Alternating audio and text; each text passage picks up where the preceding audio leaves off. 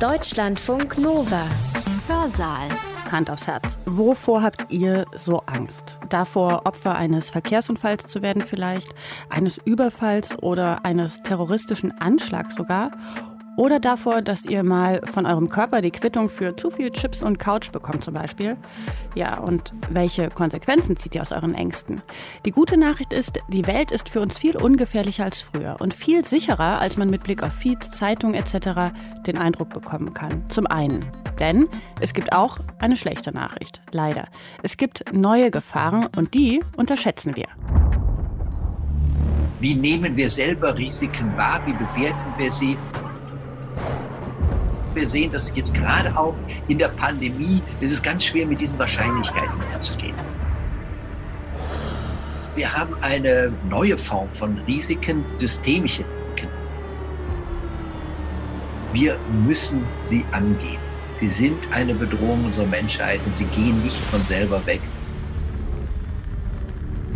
Ist diese Wahrnehmung eigentlich adäquat zu dem, wie uns wirklich Risiken im Leben treffen? Am Mikro für euch ist Katrin Ohlendorf. Hallo. Und unser Redner heute ist der Risikoforscher Ortwin Renn.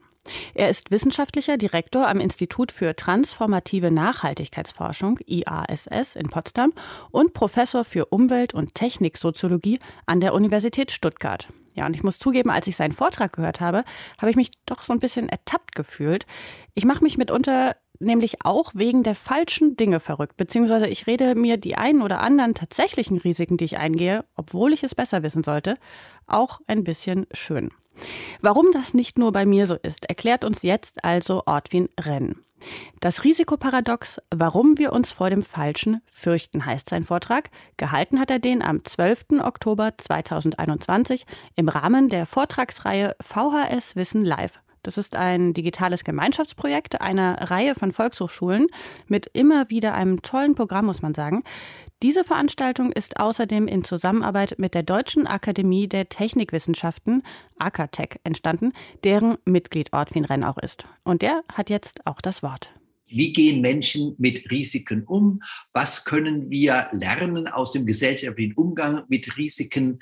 Wie nehmen wir selber Risiken wahr? Wie bewerten wir sie? Und was sind daraus die Schlussfolgerungen, die darauf ziehen wollen? Ich würde gerne beginnen mit einer kleinen Geschichte. Stellen Sie sich vor, dass Sie etwa 10, 15.000 Jahre vor der heutigen Zeit vor einer Höhle sitzen und da beobachten Sie drei oder vier Höhlenmenschen. Und der erste sagt, mein Gott, was haben wir für ein sicheres Leben? Guck da mal nach draußen, die Luft ist rein, das ist alles wunderbar, da gibt es überhaupt keine Schadstoffe. Und er sagt der zweite, und erstmal unser Wasser, das ist ein wunderbares Quellwasser, das ist reine Natur, die trinken wir jeden Tag. Und da sagt der dritte, ja, und unsere Lebensmittel, das ist alles biologisch dynamisch. Wir haben alle nur das, was wir die Natur uns gibt. Wir nehmen das äh, auf und äh, wir leben also außerordentlich gesund. Und dann gucken sie sich alle drei an und dann sagt der Erste zu dem anderen, ich habe nur ein Problem, warum werden wir im Schnitt nur 30 Jahre alt? Und diese kleine erfundene Geschichte sagt sehr viel darüber aus, a, wie sich das Risiko im Verlauf der menschlichen Geschichte entwickelt hat, aber auch b, wie wir es wahrnehmen. Und damit sind wir beim großen Thema, nämlich ist diese Wahrnehmung eigentlich adäquat zu dem, wie uns wirklich Risiken im Leben treffen.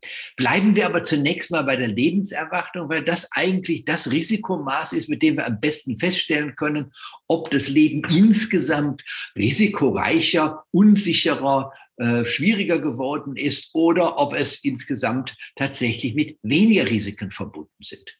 Und wenn wir uns 150 Jahre zurückversetzen, dann ist das, was bei den Höhlenmenschen passiert ist, eigentlich über fast 10.000 Jahre zwar nicht konstant geblieben, aber doch relativ hoch geblieben. Die Lebenserwartung des Menschen ist um die 30 bis 40 Jahre für viele Jahrtausende gewesen. Die waren noch um die Jahrhundertwende, also von 1900 auf, äh, also von 1899 auf 1900, also wenn man doch die Wende sieht, also in dieser Zeit noch bei 48 Jahre, noch 1950 war sie in den 60er Jahren und jetzt sind wir bei einer Lebenserwartung bei Frauen bei 82 Jahren und Menschen und Männern bei 79 Jahren.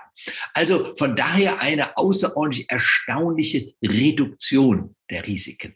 Das möchte ich ganz gerne voranstellen, weil wir immer so seid, wir leben in einer riskanteren Welt und wir haben das auch gefragt, repräsentativ in ganz Deutschland und tatsächlich sagen 77 Prozent der Menschen, wir leben heute risikoreicher als früher. Und wenn wir das jetzt vergleichen mit den Lebenserwartungswerten, dann wird klar, nein, das kann ja eigentlich nicht sein. Wenn wir alle sehr viel riskanter leben werden, müsste ja eigentlich die Lebenserwartung heruntergehen.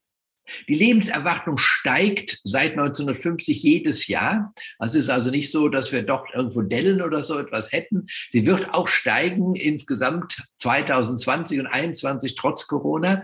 Äh, das heißt also, wir haben einen generellen Trend, dass wir insgesamt alle sicherer und gesünder leben äh, sonst würde eben diese Zahl nicht nach oben gehen. Sie ist auch weltweit sehr unterschiedlich. Wir können eine andere Zahl heranziehen, die ich immer sehr gerne nehme.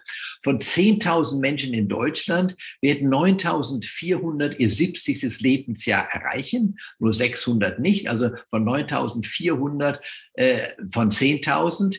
Während, wenn wir jetzt in andere Länder der Welt gehen, ich nehme ein Land, Sambia, was ist sehr ruhig, da gibt es keinen Bürgerkrieg und nichts, sind es nur 4.200. Also das heißt, mehr als die Hälfte dort erreicht nicht das 70. Lebensjahr. Auch in der modernen Zeit, in der jetzigen Zeit gibt es große Unterschiede zwischen den Ländern. Jetzt werden Sie sich ja fragen, woran liegt es denn, dass wir heute so alt werden? Und da können wir im Prinzip fünf Punkte angeben. Ein erster Punkt, und der ist ganz wichtig, ist Hygiene, ist der entscheidende Punkt. Die meisten Menschen sind früher durch Infektionskrankheiten umgekommen. Das haben wir jetzt in der Pandemie nochmal erneut erlebt, was das heißt, eine Pandemie zu haben. Infektionskrankheiten waren die größten, ich würde sagen, Feinde des Menschen, äh, also Bakterien und Viren. Und äh, sie haben also äh, immer sehr viele Menschen hinweggerafft. Das war die Nummer eins. Mit Hygiene haben wir sehr viel tun können, um gerade diese Infektionskrankheiten dann auch den Gar auszubieten, zumindest viel. Das wurde sehr unterstützt durch Fortschritte in der Medizin. Ohne diese Fortschritte in der Medizin wäre das alles nicht gegangen. Denken Sie beispielsweise auch, dass wir eben heute mit den äh, Biopharmaka, Antibiotika und anderes mehr sehr viel Leben retten können. Und gerade jetzt auch der Impfstoff, den wir jetzt gerade erleben, zeigt sozusagen, dass wir mit medizinischen Mitteln heute sehr viel machen können. Das dritte ist Schutztechnik. Wir haben heute viel andere Schutztechnik. Wir leben in Häusern, die geschützt sind. Wir haben Kleider, die uns schützt. Alles das äh, schützt uns äh, vor den Unbillen auch von Natur, aber auch auf Unbillen äh, durch andere Menschen. Und all das hilft uns tatsächlich dann auch, das Risiko zu reduzieren. Der vierte Punkt ist äh, Ernährung. Äh, das heißt nicht, dass wir uns heute immer gesund ernähren, darauf komme ich zurück. Aber insgesamt haben wir eine sehr viel bessere Ernährung als noch vor vielen hundert Jahren. Auch da haben wir oft eine Romantisierung äh, der, äh, des, der, der alten, des alten Lebenszyklus. Das ist nicht wahr. Also früher haben die Menschen sich wesentlich schlechter ernährt als heute, teilweise einfach aus Not. Das muss man deutlich sagen. Und damit kommen wir schon zum letzten, fünften Punkt, der sehr wichtig ist. Diese Errungenschaften, die ich gerade gesagt habe, also die Hygiene, äh, die medizinische Standard, die Technik, die Schutztechnik und die Ernährung, sind heute im Prinzip für alle Volksschichten auch erfahrbar. Sie sind für sie äh, dann auch erlebbar, sie können sie selber nutzen. Und je mehr tatsächlich wir in einer Gesellschaft leben, in dem auch die Ärmsten diese Errungenschaften haben, desto geringer ist ähm, äh, die vorzeitige Todesquote, also je höher die Lebenserwartung. Das ist ein, auch eine wichtige soziologische Erkenntnis, die ich gerne vermitteln möchte. Also in den Ländern, wo wir sehr hohe Differenzen zwischen Arm und Reich haben, ist die Lebenserwartung geringer als zum Beispiel bei uns. Ähm, äh, und wenn wir es nochmal etwas forcieren, die äh, Personen in den USA, ich sage mal, weniger als 40.000 Euro im Jahr verdienen, haben ungefähr die gleiche Lebenserwartung wie die durchschnittlichen Menschen in Afrika. Das heißt also, es ist ganz wichtig, dass alle diese Errungenschaften auch für alle zur Verfügung stehen. Damit äh, kommen wir natürlich zu der Frage, was äh, wie kann man das auch festmachen? Und ich möchte es vielleicht an zwei Zahlen nur festmachen und dann gleich auch weitergehen, zu sagen, wie jetzt die Wahrnehmung, aber auch die äh, Bewertung der Risiken sehr unterschiedlich in der Gesellschaft ist. Äh, Herr Werner hat das Bild gezeigt mit zwei Autos, äh, die zusammenkrachen, hat zwei sehr alte Autos genommen und das hat auch seinen guten Grund, weil wir noch 1970 22.500 Verkehrstoten auf unseren Straßen hatten. Das war nur Westdeutschland. Heute liegen wir bei ungefähr dreieinhalbtausend und wir fahren wesentlich mehr. Das heißt, das Risiko im Straßenverkehr tödlich zu verunglücken, ist zwischen 1970 und 2020 um das 16-fache zurückgegangen. Äh, dahinter stehen wieder die Punkte, das sind die Hygiene, aber bessere Technik, aber auch besseres Verhalten und bessere Ordnung. Also Straßenverkehrsordnung wird eingehalten. All das hilft dazu, eben Verkehr wirklich auch sehr viel sicherer zu machen. Ein zweites Beispiel sind die ähm, Arbeitsunfälle, auch da haben wir einen dramatischen Rückgang, der fast noch dramatischer ist. Wir hatten 1962 noch rund 5.500 tödliche Unfälle in Betrieben, also äh, während der Arbeit. Das ist ja stark zurückgegangen. Heute liegen wir ungefähr bei 400 im Jahr, also äh, eine, auch eine Reduktion um mehr als das Zehnfache. Und ich sage manchmal, wenn bei Ihnen jetzt viele Zuhörer sind, die auch Arbeitgeber sind, könnte ein Arbeitnehmer sein, der sicherste Ort, den wir heute anbieten können, ist der Arbeitsplatz. Äh, Im Schnitt verunglücken wesentlich weniger Menschen am Arbeitsplatz als zu Hause oder beim Sport oder bei irgendwelchen anderen Aktivitäten. Nehmen wir mal das Schlafen außen vor. Aber das ist auch ein Zeichen, dass wir tatsächlich in eine Gesellschaft hinein, äh, ja, auch gewachsen sind, die Sicherheit ähm, sehr hohen Stellenwert gibt, indem wir immer weniger diese Unfälle haben. Ähm, es geht wirklich auch da dramatisch zurück und wir können gerne in der Diskussion darauf auch äh, zurückkommen. Nun aber, das sind sozusagen die Risiken, wo ich sage, wir nennen die gern die konventionellen Risiken, bei denen die Gesellschaften, zumindest die modernen OECD-gebundenen Gesellschaften, außerordentlich erfolgreich waren. Sie zeigen sich in geringeren ähm, Unfallzahlen, sie zeigen sich in einer höheren Lebenserwartung, sie zeigen sich auch darin, da können wir auch gerne weiter drüber sprechen, wenn man das Alter konstant hält, in weniger chronischen Erkrankungen. Dadurch, dass wir immer älter werden, werden wir natürlich auch im Alter mehr krank. Aber wenn man das konstant hält, haben wir im Prinzip heute weniger Krankheiten als früher. Nun könnte ich sagen, toll, ist ja wunderbar, aber wir haben eine neue Form von Risiken, die wir systemische Risiken nennen. Und das sind Risiken, äh, die jetzt uns in einer neuen Form bedrohen. Und ich möchte da auch gerne so ein paar Beispiele rausgreifen. Die Pandemie, die wir gerade erleben, ist eine davon. Eine andere ist der Klimawandel, der über jetzt viel gesprochen wird, der ja auch jetzt in den Koalitionsvereinbarungen der neuen Bundesregierung, wenn sie mal steht, eine große Rolle spielen wird. Aber auch beispielsweise beispielsweise der Ausfall aller Computer, wenn die alle zusammenbrechen oder die Finanzkrise 2009. Alles das nennen wir systemische Risiken. Und das sind Risiken, die haben eigene Eigenschaften, die es uns so schwer machen, mit ihnen gut umzugehen. Und die erste Eigenschaft ist, dass sie in der Regel grenzüberschreitend sind. Und grenzüberschreitend heißt nicht nur physische Grenzen, also von Deutschland nach Frankreich oder die Pandemie weltweit, sogar global sich ausbreitet, sondern dass sie auch über Sektoren hinweggehen. Das haben wir jetzt auch in der Pandemie beispielsweise erlebt. Am Anfang war das ein reines Gesundheitsrisiko. Da war das Gesundheitsministerium für zuständig, da waren die Virologen für zuständig. Und da haben wir plötzlich gemerkt, das sind ja eine ganze Reihe von anderen Risiken, die damit verbunden sind. Äh, Kinder bekommen keine Bildung mehr, es gibt mehr häusliche Gewalt, die Wirtschaft scheint zusammenzubrechen oder Teile davon. Wir haben Unternehmen, die nicht mehr arbeiten können. Also wir haben eine ganze Domino-Reihe von Risiken, die dann wie Kaskaden an das andere Risiko angedockt sind. Und damit kommen wir zu einem zweiten wesentlichen Aspekt der systemischen Risiken. Das sind, sie sind sehr komplex, äh, ein Modewort heute, bedeutet aber, dass wir sehr viele Einflussfaktoren und Rücklaufschleifen haben, die es oft erschweren, sagen so kausal Ursache und Wirkung wirklich zuzuordnen. Und sie sind vernetzt. Das heißt, ein Risiko ist vernetzt mit einem zweiten, mit einem dritten. Denken Sie nochmal an äh, Fukushima zurück, äh, dieser fürchterliche Reaktorunfall. Äh, das war natürlich ausgelöst durch einen Tsunami. Der Tsunami hat äh, Zerstörungskraft, also Energie freigegeben. Die hat dann eben äh, ähm, äh, auch die Elektrizität äh, außer Kraft gesetzt. Äh, das Wasser hat dann auch äh, die ähm, äh, Notstromaggregate überflutet, äh, dann ist es eben zu diesem sogenannten Supergau gegangen und dann hat es eben radioaktive Strahlung gegeben. Also eins hat das andere ausgelöst und hat dann eben zu sehr vielen unterschiedlichen ähm, Schadensfällen dann auch geführt. Äh, und äh, das ist also ein ganz wesentlicher Aspekt, diese Komplexität und Vernetzung. Der dritte Aspekt ist nun etwas schwieriger. Wir nennen das Stochastik. Stochastik heißt, alles kann man nur mit Wahrscheinlichkeiten wirklich angehen. Das kennen Sie jetzt auch aus der Pandemie. Wenn ich sage, ich bin geimpft, das bin ich, hoffe die meisten von Ihnen auch, ähm, zweimal geimpft, heißt nicht, dass ich 100 Prozent sicher bin, dass ich kein Covid mehr bekomme. Ich habe eine sehr viel höhere Wahrscheinlichkeit, ungefähr 75 bis 80 Prozent, dass ich es nicht bekomme. Und ich habe noch mal eine hohe Wahrscheinlichkeit, dass wenn ich es bekomme, es für mich nicht besonders tragisch ausgehen wird. Aber es gibt keine hundertprozentige Sicherheit.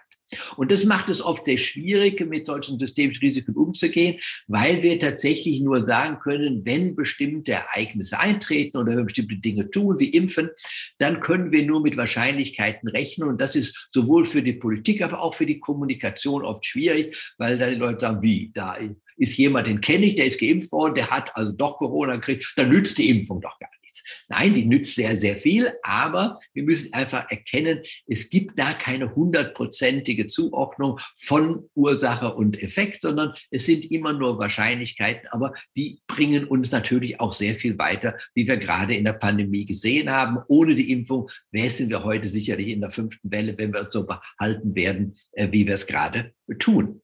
Und dann der letzte Punkt, der ganz wichtig ist bei systemischen Risiken, nicht bei allen, aber bei vielen ist, dass wir Kipppunkte haben. Und Kipppunkte sind insofern von besonderer Bedeutung, als lange Zeit gar nichts passiert. Und wenn es passiert, dann passiert alles, dann bricht das System zusammen und dann ist es oft irreversibel. Da können wir gar nichts mehr machen. Äh, wir sehen das beispielsweise im Gewässern, wenn wir die eutrophieren, also sehr viel Nitrat oder Phosphor oder sowas eingeben. Am Anfang freuen sich die Fische, alles wunderbar. Und ab einem bestimmten Kipppunkt bricht das Gewässer zusammen und alles Leben stirbt. Ähm, das ist sozusagen ein ganz dramatischer Kipppunkt. Wir sehen es aber auch in den Bereichen der Klimawandelserscheinungen. Ähm, äh, da gibt es auch Kipppunkte in verschiedenen Bereichen. Äh, wir nennen die auch häufig planetare Grenzen, also da, wo Kipppunkte dann erreicht werden, wo es dann auch kein Zurück mehr gibt oder nur noch sehr, sehr lange äh, dauern wird, bis ein solcher Kipppunkt überwunden werden kann. Und äh, diese vier Elemente sind es, die sozusagen die systemischen Risiken auszeichnen. Ich sage nur, sie sind grenzüberschreitend, sie sind komplex und hoch vernetzt, sie sind stochastisch, also mit Wahrscheinlichkeiten verbunden und sie haben häufig diese Kipppunkte, nicht lineare Zusammenhänge mit Kipppunkten. Und jetzt fragen Sie, so what? Ja, was soll das denn? Und jetzt kommt eben der Punkt, äh, dass also die anderen Risiken habe ich schon gesagt, Unfälle. Ähm, ja, ähm, Chemie in, in der, im Lebensmittel, alle diese Dinge, die oft sehr dramatisch in den Zeitungen stehen, die sind durchaus gut in unserer Risikobegrenzungslandschaft eingebettet. Da haben wir die Risiken wirklich gut begrenzen können. Bei den systemischen Risiken gelingt uns das im Moment nicht. Wir sehen das am Klimawandel. Ja, wir haben in den letzten 30 Jahren schon etwas erreicht, aber bei weitem nicht das, was wir hätten erreichen müssen. Wir hatten diese Finanzkrise 2009. Wir sehen der Biodiversität, dass es äh, im Moment immer schlechter geht. Also die Indikatoren zeigen, da klappt es nicht so gut. Und jetzt ist die Frage, warum? Und damit sind wir sozusagen eher jetzt bei den psychologischen und sozialen Faktoren, auf die ich dann noch gerne eingehen möchte. Und wir können es an diesen vier Kriterien der systemischen Risiken dann auch gut aufhängen und auch gleichzeitig sehen, warum einige konventionelle Risiken dann auch überschätzt werden, weil sie eben genau das Gegenteil von dem sind, was wir bei den systemischen Risiken beobachten. Ich fange an mit äh, dem Grenzüberschreitenden. Und wir sehen einfach, dass in der Politik, aber auch in unserem Denken sind wir in Silos verhaftet. Das heißt, gehen wir mal die Politik, Pandemie, Gesundheit, Gesundheitsministerium. Und dann versuchen wir sozusagen alles auf dieses Ministerium hin zu orientieren. Dann sind es die Virologen, die wir fragen, was auch sehr gut ist, oder die Epidemiologen, die uns erzählen, sozusagen, wie das mit der öffentlichen Gesundheitsvorsorge ist. Aber die ganzen Kaskaden, von denen ich gesprochen habe, die ganzen Dominosteine, die dann mit umfallen, die sind sozusagen aus dem eigenen Silo herausbrechend in andere. Und das haben wir in der Pandemie deutlich gesehen. Das ist in der zweiten oder dritten Phase, also in dieser Welle äh, letztes Jahr, auch im Oktober, November, es zu einer schwierigen Diskussion über Verhältnismäßigkeit gekommen ist. Wie stark muss ich den Gesundheitsschutz optimieren? Was passiert dann auf anderen Feldern, beispielsweise in der Bereich der Wirtschaftspolitik, was passiert in der Bildungspolitik, was passiert in der Frauenpolitik. Also alles diese Elemente spielten plötzlich eine große Rolle, aber wir hatten nicht die richtigen Institutionen, um die wirklich gut zusammenzuführen. Und äh, das sehen wir in vielen anderen Bereichen auch und auch in unserem eigenen Denken. Wir sagen, jetzt ist Gesundheit dran, jetzt ist Arbeit dran, jetzt ist Freizeit dran. Diese Risiken sind grenzüberschreitend. Und das macht es oft so schwierig, weil sie in jedem einzelnen kleinen Silo möglicherweise gar nicht so groß sind. Aber wenn wir alle Silos zusammennehmen, dann sind sie enorm. Und äh, das sehen wir auch im Klimawandel. Da kann man sagen, na ja, ein bisschen heiße Sommer, wer soll das schon? Und ein bisschen mehr äh, Sturm, es ist es schon, und ein bisschen mehr, äh, weniger Wasser. Wenn wir das alles zusammennehmen, das haben wir jetzt ja gesehen, beispielsweise im Ahrtal, dann kann das wirklich katastrophale Auswirkungen haben. Zweiter Punkt, Komplexität, Vernetzung. Da kommen wir zu einem anderen Problem, das eher psychologischer Natur ist. Denn das, was hochkomplex und vernetzt ist, ist für uns unplausibel. Dahinter steht natürlich, dass wir viele der modernen Risiken, die wir heute haben, nicht aus eigener Erfahrung kennen. Früher, was wir wussten, war vielfach selbst erlebt. Also ob wir im Bauernhof waren, erlebten wir alle die Gefahren, alle die Risiken sozusagen am eigenen Leib. Heute sind die Gefahren übermittelt oder vermittelt, oft auch durch Wissenschaft oder eben durch Personen, durch Experten. Also ob da oben ein Ozonloch ist, hat bei uns noch kein Mensch gesehen. Ob jetzt hier in diesem Raum irgendwelche gefährliche Strahlung ist, sei es ionisierende Strahlung oder nicht ionisierende Strahlung, ob in ihrem Essen, das sie vielleicht gerade zu sich nehmen, vielleicht Brionen sind. Also alles das sind Dinge, die müssten sie im Prinzip sozusagen erfahren durch Dritte. Und das äh, führt dann natürlich auch äh, dazu, dass sie entweder diesen ja, Personen vertrauen, aber vielfach versucht man auch sozusagen aus eigener Plausibilität. Ist das plausibel? Und da kommen wir zu einem schwierigen Punkt, nämlich, dass die traditionellen Risiken, das war plausibel, wenn ich mit dem Auto zu schnell fahre und gegen Baum fahre, klar, dann habe ich einen Schaden. Die komplexen Risiken, mit denen wir es jetzt zu tun haben, wie Klimawandel, da ist es nicht mehr plausibel. Also ist es plausibel, nachvollziehbar, dass wenn ich mit dem Auto in Potsdam, wo ich jetzt lebe, fahre, dass das einen Einfluss auf eine Überschwemmung in Bangladesch hat? Unplausibel. Wir sagen im Deutschen auch, das ist weit hergeholt. Und Plausibilität in unserem Denken ist immer gebunden an Nähe von Zeit und Ort. Wenn ich Kopfschmerzen habe, frage ich nicht, was war vor zehn Jahren, sondern ich sage, was habe ich gestern gemacht? Habe ich was Schlechtes gegessen? Ähm, wo war ich gestern? Also es ist immer in der Nähe von Zeit und Ort. Und wenn gerade bei komplexen Dingen sind Zeit und Ort sehr weit auseinanderliegend äh, und wir haben diese komplexen Ketten, das wirkt unplausibel. Und selbst wenn ich es weiß mit dem Klimawandel, kommt es mir irgendwie vom Bauch her nicht ja, realitätsnah vor. Und dadurch wird es auch sehr stark unterschätzt. Kommen wir zum dritten Bereich, das ist die Stochastik. Und da ist es, wie gesagt, ein schwieriges Thema. Wir sehen, dass jetzt gerade auch in der Pandemie ist es ganz schwer, mit diesen Wahrscheinlichkeiten umzugehen.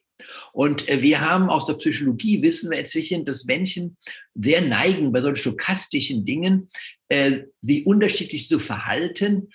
A, wenn sie, sagen wir mal, sich selber ändern müssen oder wenn sie wollen, dass sich andere ändern. Ähm, ich nehme mal ein anderes Beispiel, Rauchen, da kann man sehr schön dran erkennen. Ähm, wir wissen heute sehr genau, dass das Rauchen, also wenn man regelmäßig raucht, das Krebsrisiko ungefähr verdoppelt. Aber nicht jeder, der raucht, stirbt an Krebs. Sogar die Hälfte der Menschen, die rauchen, sterben nicht an Krebs. Also von daher ist es immer so, äh, dass nicht alle an Krebs sterben. Wenn alle an Krebs sterben würden, würde ich glauben, dass kein Mensch mehr rauchen würde. Aber dadurch, dass es nur die Verdoppelung ist, also wir haben ungefähr von 24 auf 46 Prozent, kann man sagen, äh, dadurch äh, kommen wir sozusagen in einen psychologischen Mechanismus herein, dass wenn die ja jetzt über Rauchen sprechen, wird mit Sicherheit einer von ihnen denken, ach, der Renn kann ja sagen, was er will. Ich kenne meinen Onkel Herbert, der ist 94 Jahre alt, der hat geraucht wie ein Schloh, der hat gesoffen wie ein Loch, der sitzt den ganzen Tag am Sofa und ist trotzdem 94. Ja, den Onkel Herbert gibt's wirklich. Oder es kommt Helmut Schmidt oder wer auch immer. Nur, das ist eben im Prinzip die, nicht unbedingt die Ausnahme, aber es sind eben die Wahrscheinlichkeiten hier, wenn ich nicht rauche, werde ich wesentlich seltener an Krebs erkranken, als wenn ich rauche. Aber es gibt natürlich Kettenraucher, die nie an Krebs erkranken. Und es gibt Menschen, die nie geraucht haben und die werden an Krebs erkranken. Also das heißt, ich habe hier psychologisch die Möglichkeit, sozusagen auszubüchsen. Und dann haben wir immer so eine schöne, wir nennen das die, die Normalverteilung, das ist so eine Glocke, äh, die verschiebt sich, sagen wir, beim Rauchen ganz stark von links nach rechts. Also die Todeswahrscheinlichkeit wird immer höher, wenn ich sozusagen viel rauche. Aber es ist wieder eine Glocke. Äh, ganz links sind dann die, die es trotzdem noch wunderbar überleben und ganz rechts sind die, die dann noch schneller sozusagen die Krankheit bekommen. Und wenn ich Raucher bin, dann sage ich, ich bin auf der linken Seite. Mich trifft's nicht. Ich bin die berühmte Ausnahme ich bin der Enkel oder der, weiß ich was, äh, äh, eines Opas, der auch lange geraucht hat oder ich kenne 20 Leute, die auch geraucht haben. Ich bin das auch. Und umgekehrt, wenn ich nicht Raucher bin und einer raucht in meiner Nähe, dann sage ich, ich bin der sensibelste Mensch. Also eine Zigarette bringt mich um. Also sofort raus hier. Und die sehen, das sind zwei ganz kontrastreiche äh, Formen. Also in dem Moment, wo ich Stochastik habe, suche ich mir sozusagen die Wahrscheinlichkeit raus, äh, die mir am meisten passt. Und das macht Kommunikation in der Gesellschaft sehr, sehr schwierig. Also wenn ich beispielsweise sage, Impfen äh, ist von der Wahrscheinlichkeit, dass ich mich dann schütze, 100 bis 10.000 Mal höher als die Wahrscheinlichkeit, dass ich durch die Impfung Schaden erleide. Das ist auch für äh, ähm, Covid so.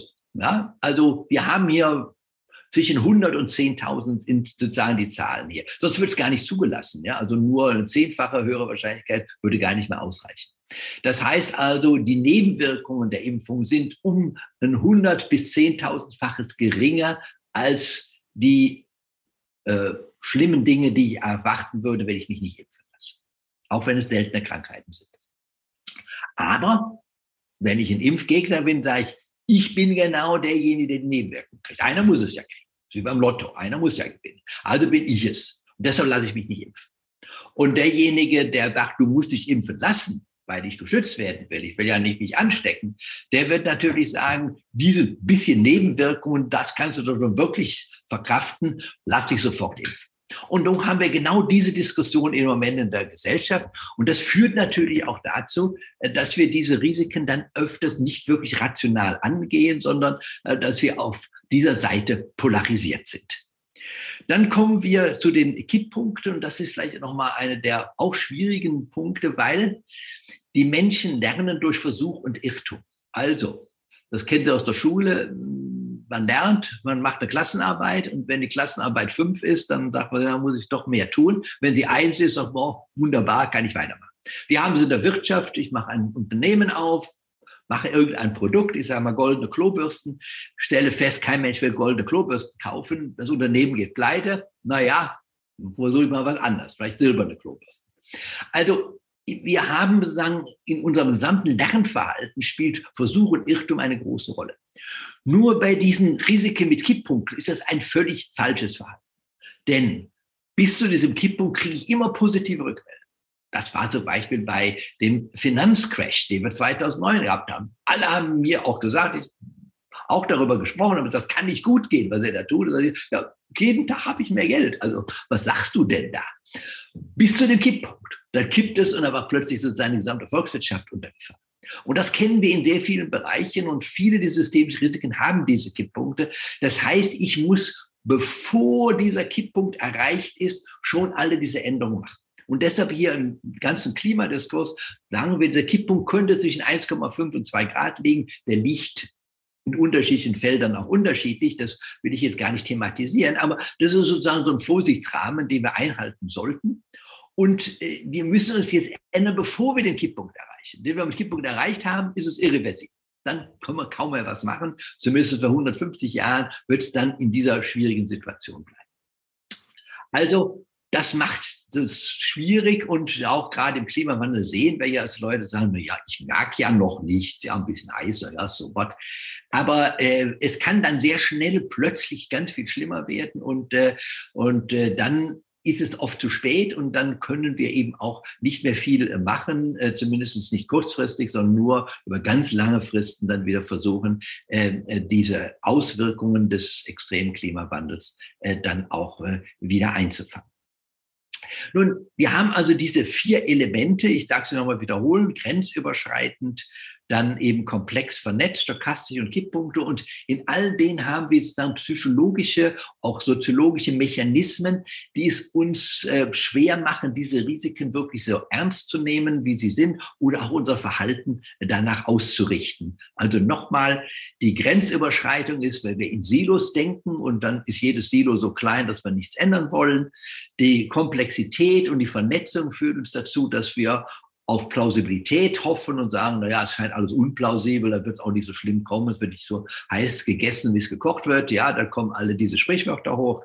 Ist es stochastisch, dann sagt man, ja, es gibt ja immer noch eine Wahrscheinlichkeit, dass alles gut wird. Also ich glaube daran, ja, und solange ich mich ändern muss, glaube ich, dass das dass das doch die kleine Wahrscheinlichkeit sich durchschlägt. Und wenn andere sich ändern wollen, dann sage ich, das musst du machen. Die Wahrscheinlichkeit ist ja hoch. Und dann haben wir eine Polarisierung, aber nicht wirklich eine gemeinsame Aktion. Und dann Versuch und Irrtum als Lernstrategie ist bei eben äh, solchen Risiken mit Kipppunkten nicht die richtige Form. Es kommt dazu, dass wir in der Gesellschaft eine ja, Kommunikationskultur ausgebildet haben, vor allem mit den neuen sozialen Medien, die dies noch in vieler Weise unterstützen. Und das macht die Sache noch einmal etwas schwieriger. Wieso unterstützen Sie äh, gerade diese, ich sag mal, äh, psychologischen äh, Mechanismen? Und da gibt es sozusagen äh, eine Reihe von ja, Formen, äh, in denen das geschieht.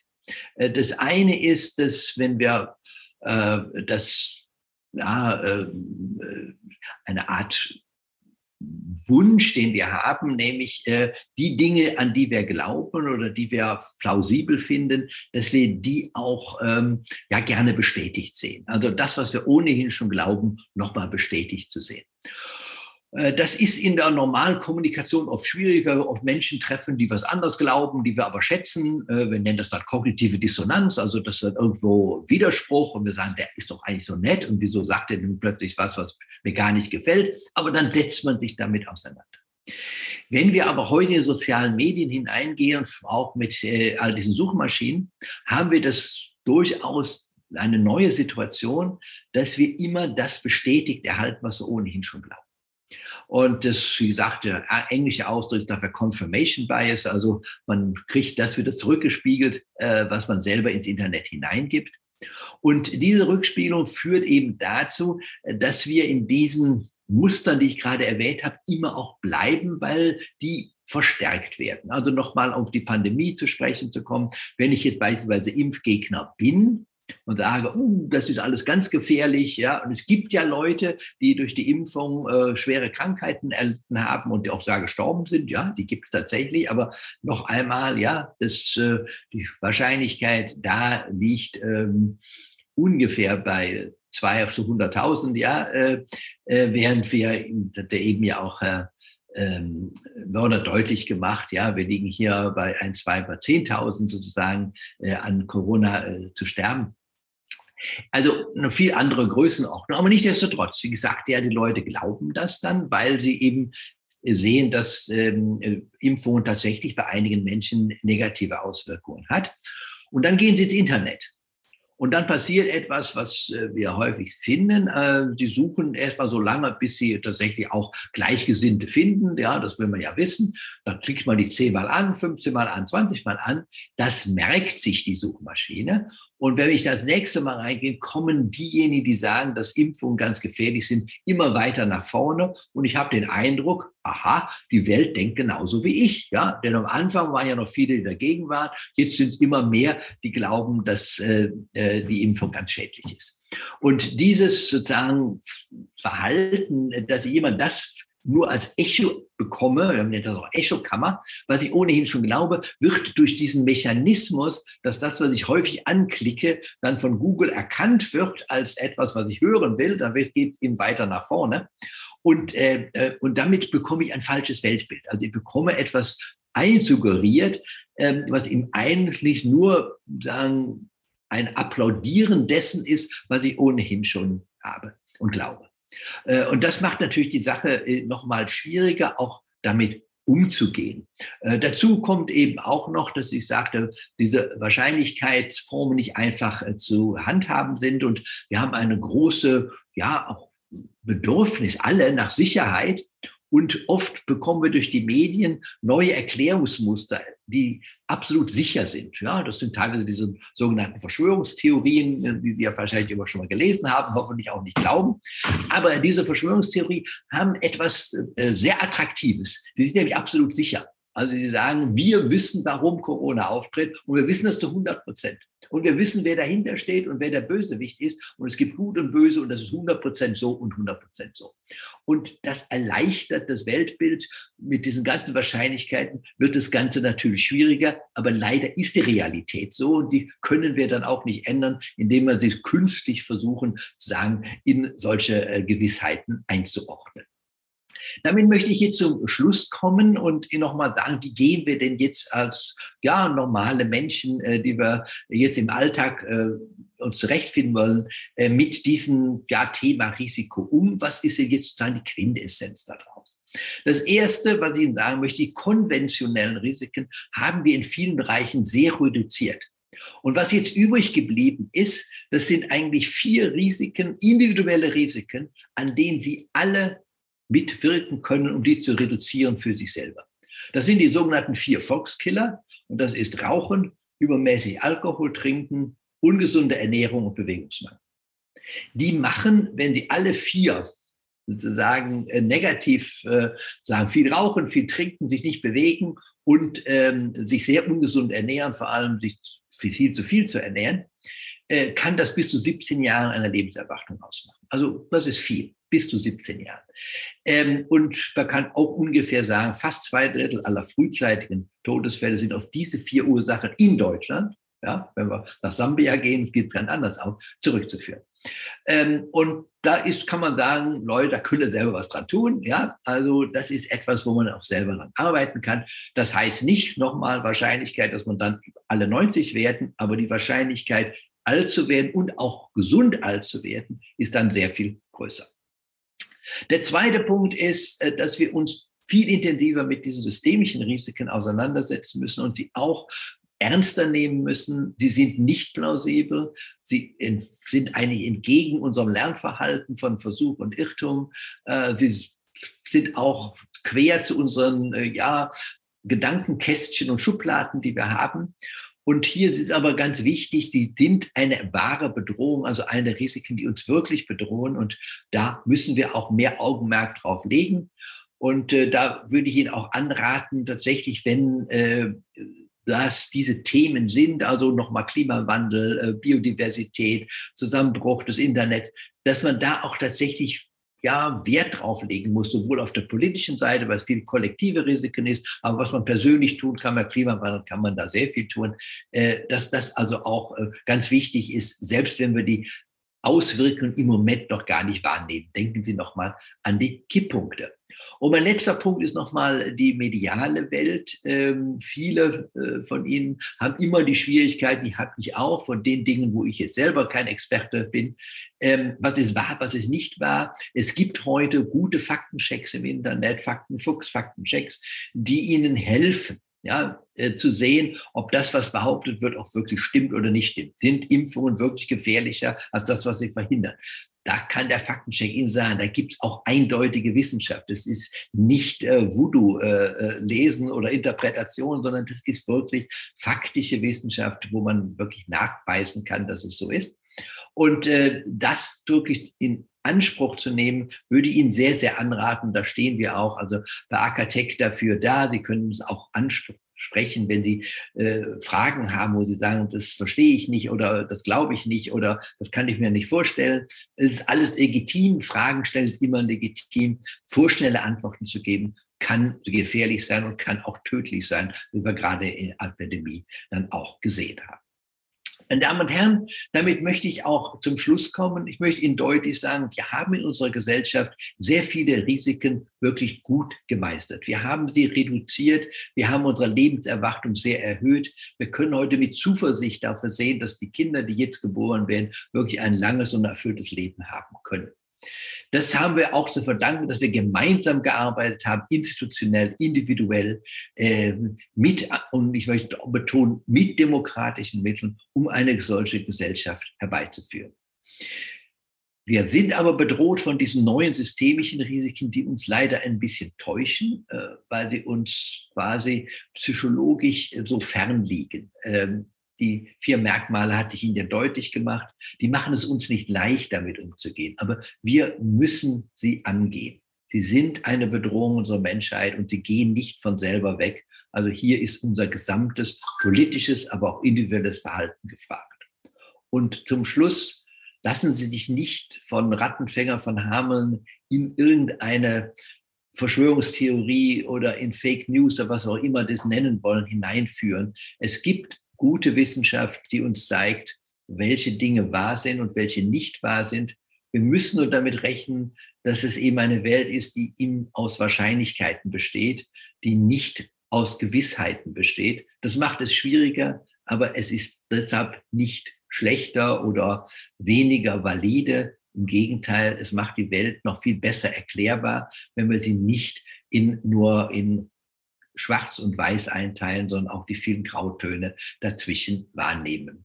Und ich freue mich jetzt sehr auf eine Diskussion mit Ihnen, hoffe, dass Ihnen das jetzt ein bisschen klarer geworden ist und äh, dass Sie jetzt auch sehr viel, ich sage mal, entspannter auch den Risiken dieser Welt entgegensehen können, aber auch beherzter die wirklichen Risiken angehen. Vielen Dank. Den Risikoforscher Ortwin Renn habt ihr gehört mit einem Vortrag darüber, wie wir Risiken wahrnehmen und wie wir sie vielleicht besser bewerten könnten. Links zum Thema und zum Vortrag findet ihr wie immer auf deutschlandfunknova.de slash Hörsaal. Ja, und da wir schon mal bei Risiken sind, im nächsten Hörsaal, da geht es auch um Risiken und wie wir darauf reagieren, und zwar im Bereich Datenschutz. Da sprechen Leute ja auch gerne mal von einem Privacy-Paradox. So heißt das Phänomen, dass viele von uns sich zwar Sorgen um ihre Privatsphäre machen, aber trotzdem munter Daten teilen. Auch hier fühle ich mich gerade schon wieder so ein bisschen ertappt, verdammt aber nur ein bisschen. Jedenfalls gucken wir uns dann an, stimmt das? Ist es wirklich paradox, was wir da tun? Oder lässt sich das doch vielleicht auch anders erklären? Mein Name ist Katrin Ohlendorf. Bis dann. Deutschlandfunk Nova. Hörsaal. Samstag und Sonntag um 18 Uhr. Mehr auf deutschlandfunknova.de.